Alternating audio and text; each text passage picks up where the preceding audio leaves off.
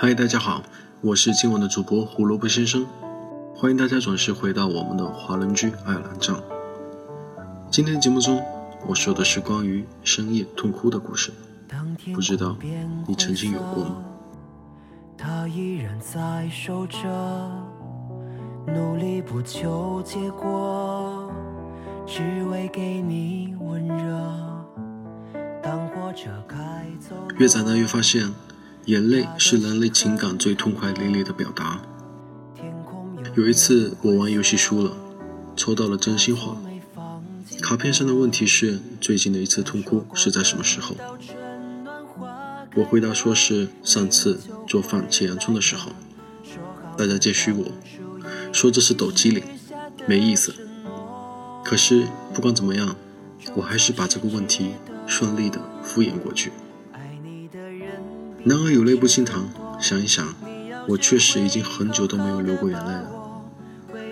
最近的一次流泪是在我十二岁的时候，那天奶奶过生日，家里有一帮亲戚在，大人们在厨房里忙着做大餐，孩子们守在电视前，有的打牌，有的掰手腕，好不热闹。我坐在沙发上看电视。电视里正在播放八六版《西游记》三打白骨精那一集。当我看到猴哥被唐僧赶走，他一走一回头，伤心的一声声喊着师傅的时候，我两眼一热，眼泪就夺眶而出。当眼泪灼热脸庞的时候，我就知道坏了。那么多人在场，太丢人了。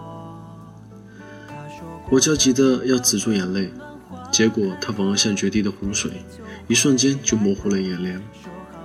我赶紧拿袖子擦，很快表弟发现了，问我怎么哭了。一瞬间，仿佛整个世界都安静了，大家都停止了手上的活动，抬起头来看我。堂哥看到我哭成这个熊样，哈哈的笑了起来。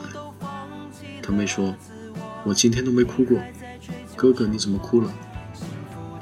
大人们闻讯纷纷跑了过来，大伯问大家是谁欺负我了吗？众娃皆摇头，我妈很奇怪，问我怎么莫名其妙就哭了。我爸很生气，喝道：“这么大一个人了，怎么还哭哭啼啼的？还不如人家小妹妹，你知不知道丢人？”那一刻，我感觉我所有的脸都被丢尽了。我依然幻想着止住眼泪，可是真正哭过的人都知道，你越想止住，你就会哭得越凶。我也一样，不光没有止住眼泪。还哭得一抽一抽的，小北妹过来跟我说：“哥哥，不要哭。”说完就伸手想帮我抹眼泪，我厌烦地挥出手把她推开。那一秒，我觉得无地自容，站起来跑到了屋外。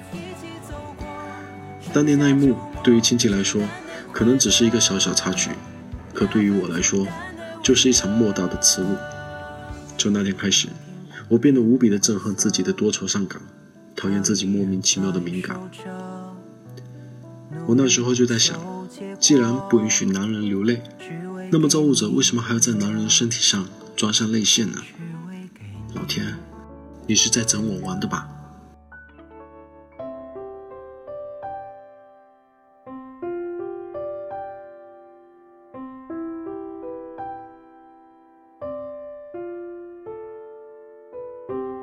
当然我知道。自怨自艾是没有用的，不治治这怪毛病，下一次可能还是要丢人现眼的。所以流泪的原因，无非都是因为情之所致。我控制好自己的感情就是了。为此，我还进行了大量的训练。每当看到影视节目中感人的情节时，我都会强迫自己去想想其他有趣的事情，转移注意力。有人在场的话，我会装作身上很痒，歪着身子挠痒。以避开屏幕上煽情的画面。如果是音乐也很抒情，我会假装突然掏耳朵，逃避撩人的音乐。如果实在控制不住，就逃去卫生间吧。反正不管怎么样，我都不想重演少年的悲剧。记得有一次，妈妈陪我看 DVD，看的是《妈妈再爱我一次》。看之前，我对这片早有耳闻，它是一部催泪神片。看过的人几乎都交出了几两眼泪。我知道我遇到挑战了，像练拳击的人碰到了泰森，唱歌的人遇到了张学友一样，紧张又刺激。当光盘放进光驱，画面开始的时候，我深吸了一口气，揉了揉太阳穴，做好了热身运动。接下来，我一直都是正襟危坐的，全程都目不转睛地盯着屏幕。荧屏上正在上演着悲欢离合，而我的心却早已飞到九霄云外去。在那片奇异的世界中，我成为了一个能上天入地的大侠，开着一辆酷过蝙蝠侠的豪车，四处惩恶扬善，匡扶正义。我从独眼坏蛋手中救下了绝世美女，从此她对我羡慕不已，陪着我去暴揍抢劫犯，广受人民的赞誉。最重要的是，在外星人侵略地球时，英勇地站出来，力抗外患，在命悬一线的时候拯救了地球，获得全世界人民的敬仰。我沉浸在这美妙的世界中，享受着美女的荣耀，竟不自觉地笑了起来。影片结束，我一扭头，发现妈妈已经哭成了泪人。她惊疑地看着我，满脸的不可思议。那一刻，我觉得我自己牛逼极了。谁说我是好哭鬼呢？几天后的一次偶然的机会，我听到爸妈在聊天。妈妈对爸说：“我觉得我们儿子白养了。前几天我和他一起看《妈妈再爱我一次》，他看了一点反应都没有，还笑得出来。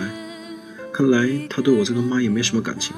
以后我们老了，他肯定会毫不犹豫地抛弃我们，不闻不顾。”听完这些，我差点崩溃了。那一刻，我发现哭与不哭都是一个问题。做人真的好难啊！从懂事开始，我们就讨厌自己在人前哭泣，觉得那很丢脸。毕竟在公共场所恣意地挥洒个人情绪是不成熟的表现。同时，我们也不想向别人展示自己的软弱。我们不想在别人面前哭，也不想告诉别人自己曾经泪如雨下过。到如今，连告诉别人你最近的一次痛苦的经历，都可以算作一个真心话的惩罚问题了。纵使有时候我们很难受。也会尽量憋住。我们习惯采用各自的转移注意力或者挠痒捂耳法来压制自我的感情，堵住自己的眼泪。温暖的文字湿润你的心。我们不能随便哭，也不能轻易矫情。毕竟大家都是出来玩的，你突然释放这么盛大的情绪，让别人多尴尬。可柴静曾经说过：“没有在深夜痛哭过的人，不足以谈人生。”你看，他们都是在深夜偷偷哭的。面对痛苦，我们习惯选择麻痹自己，即使到了四下无人的时候，我们也只会看着自己在难受中挣扎，忘记了自己还有哭这一项隐藏技能。上个月，负责我们部门的王总接到集团的调令，要去上海分公司待一段时间。我们一行人送他到机场，登机的时候，我们一个个和他相拥告别。全程我都绷着脸，终于要解脱了。我生怕自己笑出来。几个同事也互相使眼色，表示过会儿一起去喝酒庆祝一下。唯有小张和王总拥抱的时候，两眼一红，哭了起来。王总拍着他的背安慰他说：“年轻人，好好干，要不了几个月我就会回来的。”平常说话流利的他，竟然也有点结巴。显然，他也未曾料到。小张对他竟是这般不舍，我和旁边几个人看到这一幕都惊呆了，我们完全看不懂。这还是那个平常在背后经常吐槽王总的小三吗？明明前几天得知王总被调走的消息时，他是表现最嗨的一个，如今他用眼泪告诉了所有人，他和领导的感情最深。这让我想起曾经和妈妈一起看电影的经历，只要和别人在一起。你的任何情绪都不再简单的是你的个人情绪了，它更多的变成了一种情感符号，昭示了你与他人的关系。一个皱眉，一抹微笑，一次耸肩，都是一条条通告。何况哭，这么厚重的宣泄，更是胜过千言万语。对于有的人来说，哭是一种交际。那一刻，我觉得，哭不丢脸，哭给了人看才丢脸。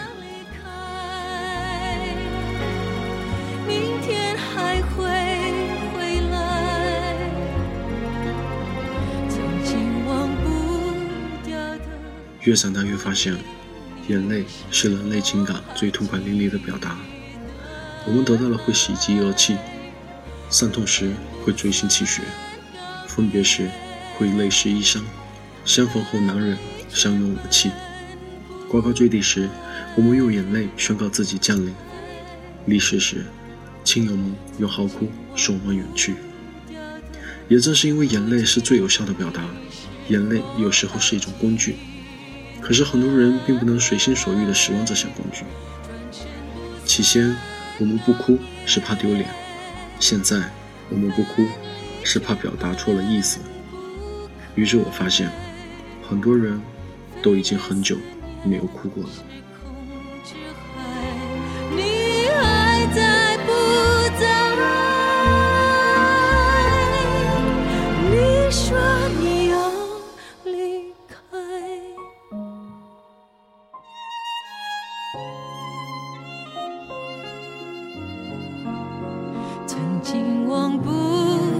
的，如今你是否还记